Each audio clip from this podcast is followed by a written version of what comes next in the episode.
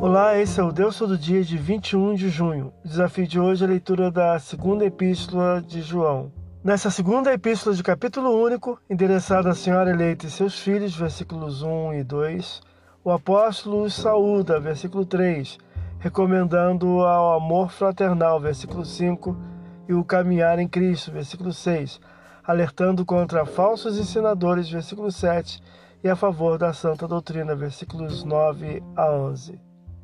Esse é o Deus Todo Dia, boa leitura que você possa ouvir Deus falar através da sua palavra. Agora segue a mensagem e pensamento do dia do pastor Heber Jamil. Até a próxima.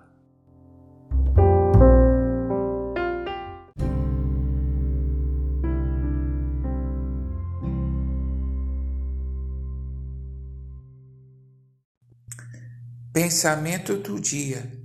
A fé em Jesus é uma decisão que afeta a vida como um todo.